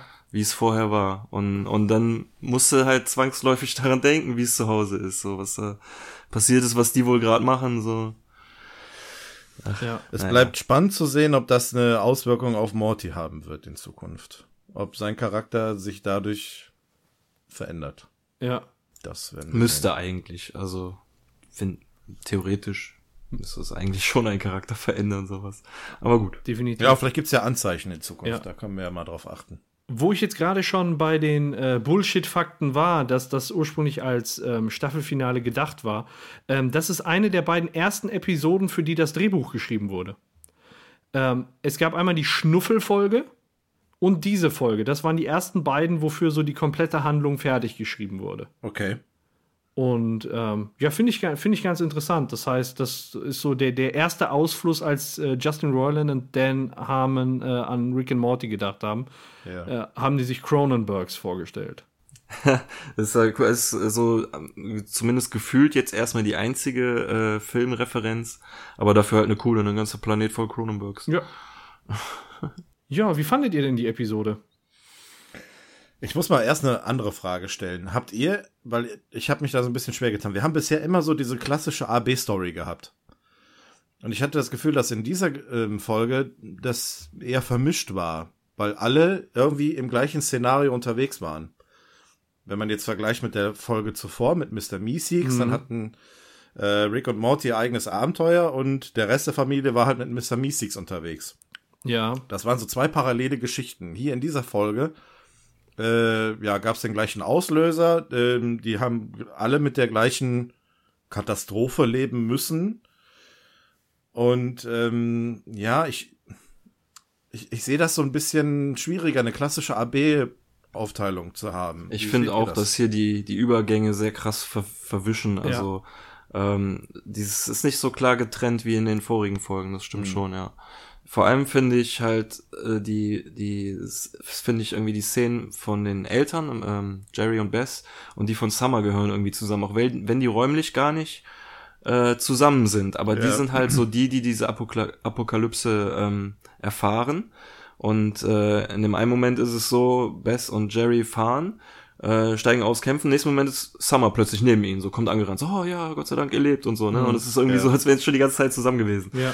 Und äh, ja, und es ist halt auch irgendwie Rick und Morty, die sind in der Episode viel im UFO unterwegs oder stehen einfach nur rum. Man hätte auch das Gefühl haben können, die zwei oder die ganze Familie hätte im gleichen Haus sein können, nur in unterschiedlichen Räumen, so nach Ja. dem Motto. Ja, die A-Story So würde ich sagen, ist trotz, also die mit Rick und Morty und die beeinflusst halt die andere, weil die sich jetzt mal in einer Dimension aufhalten. Bei Meeseeks Ja.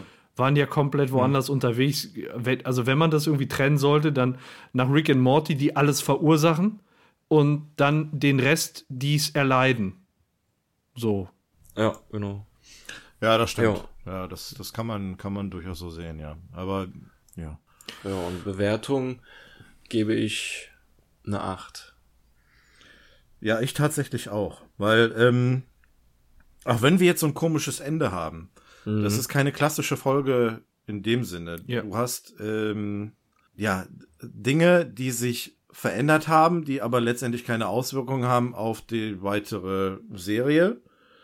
Ähm, Jerry hat sich verändert, der wurde zu einem ja, Badass, sage ich jetzt mal. Also in der eigentlichen Welt ähm, funktioniert das, was bei denen jetzt noch übrig geblieben ist.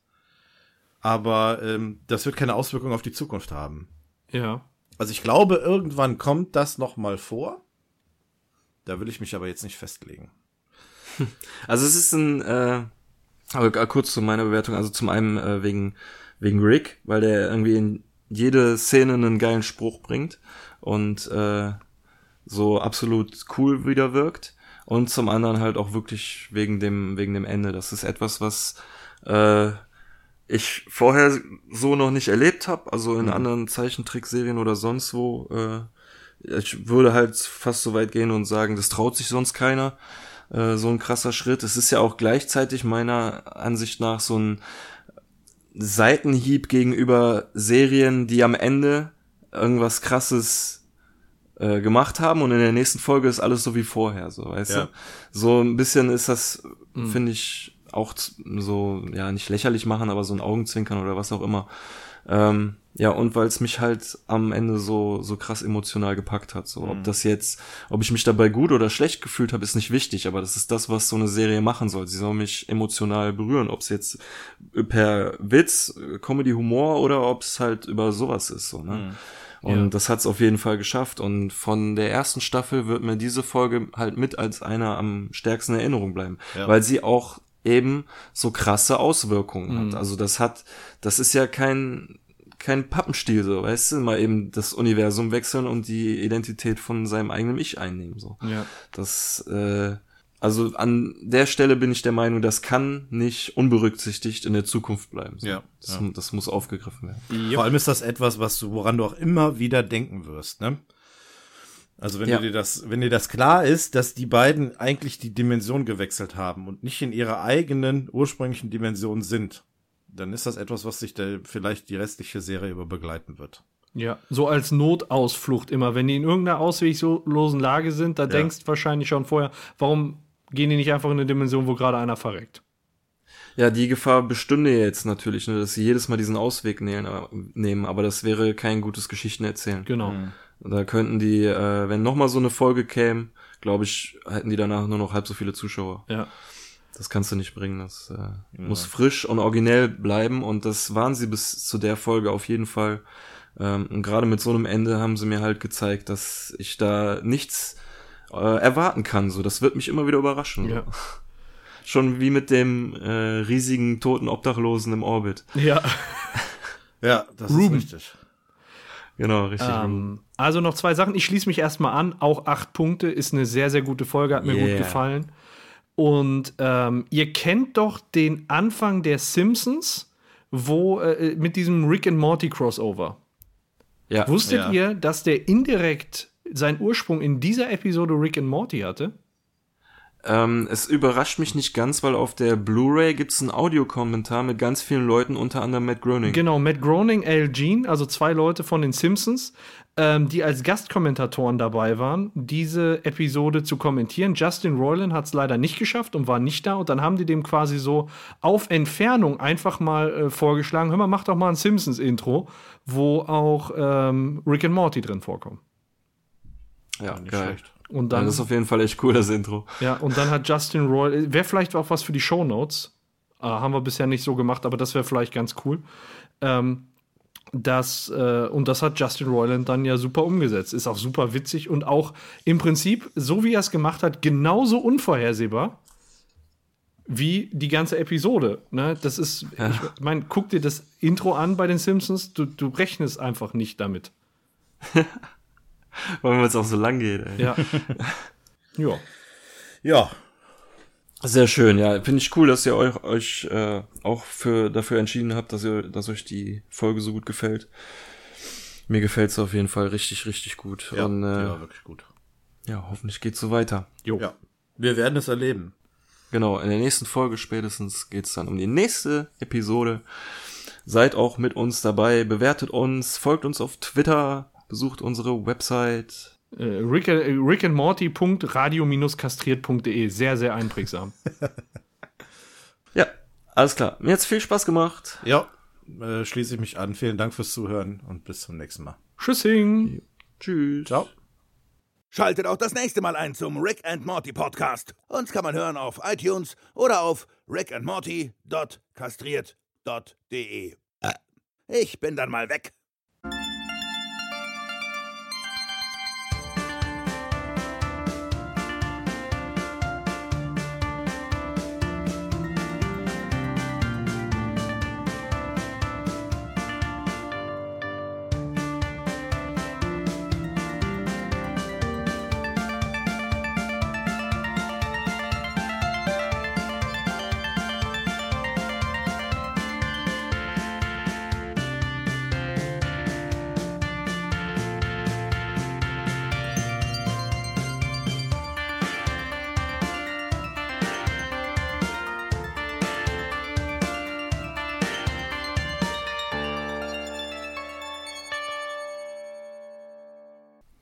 So, wir sind nochmal zurück für die Post-Credit-Scene. Genau genommen haben wir zwei kleine. Und zwar sehen wir, was äh, in dem ursprünglichen Universum äh, vor sich geht, nachdem Rick und Morty verschwunden sind. Ähm, ich weiß nicht, ob die Familie oder die übrige Familie Smith äh, in ihrem alten Haus untergekommen sind. Es stehen jedenfalls nur noch so ein paar Wände, Türrahmen und Der sonst Panzer. ist nicht mehr viel übrig. Ja. Also selbst, selbst die Stadt im Hintergrund ist irgendwie Ja. komplett im Erdboden gleich gemacht. Das sieht aus wie so eine, nach so einem Atomkrieg. Ja, und trotzdem gucken Beth und Jerry Fernsehen im Prinzip. Die gucken nicht irgendwas Nein. Fernsehen. Sie gucken, äh, ich glaube, der erste weiße Hai, ne? Ja, Jaws, ne? Genau, der erste weiße Hai. komplett ohne Strom, äh, interpretiert von Summer, die alles nacherzählt, so wie so eine Highschool-Schülerin. Und dann kam der Hai und dann ganz viel Blut und überall das Wasser. Das war schon echt cool. Ja, aber es scheint ja sche- egal zu sein, was im Fernsehen läuft. Ähm, Summer, äh, Bess und Jerry sind ja richtig verliebt ineinander. Also sie liegt in ihrem, äh, sie liegt in seinem Arm und äh, Jerry fragt, ob äh, sie Rick und Morty vermissen würde. Und Bess sagt, dass es äh, zwar asozial klingt, aber seitdem sie weg ist, ist sie endlich glücklich. Und das finde ich schon irgendwie ein äh, krasses Statement, so, dass sie, dass sie damit glücklich ist. So. Ja. Alles ist weg, alles ist scheiße, nur ihr Mann ist irgendwie so ein Sprücheklopfer geworden. Und deshalb ist sie glücklich. Ja. Also, naja. Jetzt, wo Rick und Morty weg sind, im Prinzip auch. Äh, lässt ja auch viele Rückschlüsse darauf zu, warum sie dann in ihrem richtigen Leben unglücklich ist. Es ist ja dieselbe Beth und da hat sie viel über sich verraten, auch wenn sie davon in der normalen Dimension gar nichts mitbekommen hat. Ich finde das cool, so irgendwie im Hintergrund ist so, also die braten irgendeinen Cronenberg auf dem Feuer Also, herzhaft, das habe ich gar nicht gesehen. Warte mal, ich muss mal und da hinspulen. guckt noch ein richtiger Fuß raus. so ein Ah. Menschenfuß. Boah, ey. Äh, Ja, was willst du machen? Gibt halt sonst nichts mehr. Aber jetzt sehe ich es gerade noch mal auf der Couch. Also jetzt ist der äh, Jerry doch wirklich zu Chuck Norris mutiert. Noch mit dem Bart Ja, der hat Bizeps gekriegt, du. und mit dem, mit dem finde das drei Stirnband. Tage Bart, Stirnband, der sieht aus wie Rambo. Und das ist, da habe ich mich so ein bisschen schwer getan. Wir haben ja noch einen zweiten Teil der Post-Credit-Scene und ich versuche das irgendwie zeitlich einzuordnen. Ähm, eigentlich könnte man ja denken, das ist unmittelbar nachdem allem passiert. Aber wie konnte sich Jerry in der Zeit tra so transformieren? Zu so Muskelpaket. Ja, über Nacht hier wirklich zum, zum Muskelprotz geworden. Mhm. Ja, ist schon, schon komisch, weil, wie du schon sagst, in der zweiten Post-Credit-Scene, ähm, irgendwie ein paar Straßen weiter, bei schönerem Wetter, öffnet sich ein Portal und durchkommen Cronenberg, Cronenberg Morty und Cronenberg Rick. also zwei äh, Cronenbergs, und zwar die Pendants von Rick und Morty, kommen durch und sind froh, dass sie jetzt endlich eine Cronenberg-Welt gefunden haben, in der sie leben können. Weil ähm, sie ihr altes Universum oder ihre alte Welt äh, nicht in eine Cronenberg, sondern in eine reguläre Menschenwelt verwandelt haben. Also sie haben alle in ganz normale, reguläre Menschen verwandelt. Was ich komisch finde, normalerweise müssten noch die Cronenbergs normal sein für die.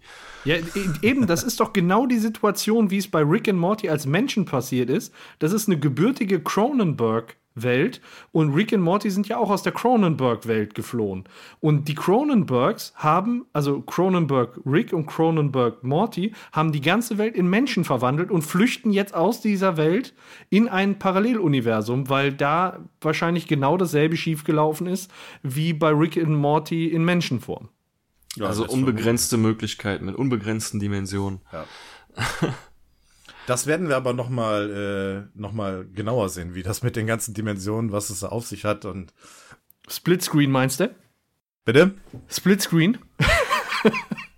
Äh, Das ist ja eine Zeitversch... eine Okay. Phasenzeitversch... Ja, da, da, da Also- weiß ich nicht. Kommt noch. irgend sowas. ja. Ja, habt ihr noch was? Sonst machen wir den Deckel zu. Nö. Äh, nö, fertig. Alles klar, dann bedanke ich mich fürs Zuhören. Jo, Dankeschön, bis dann. ciao. Ciao. thank you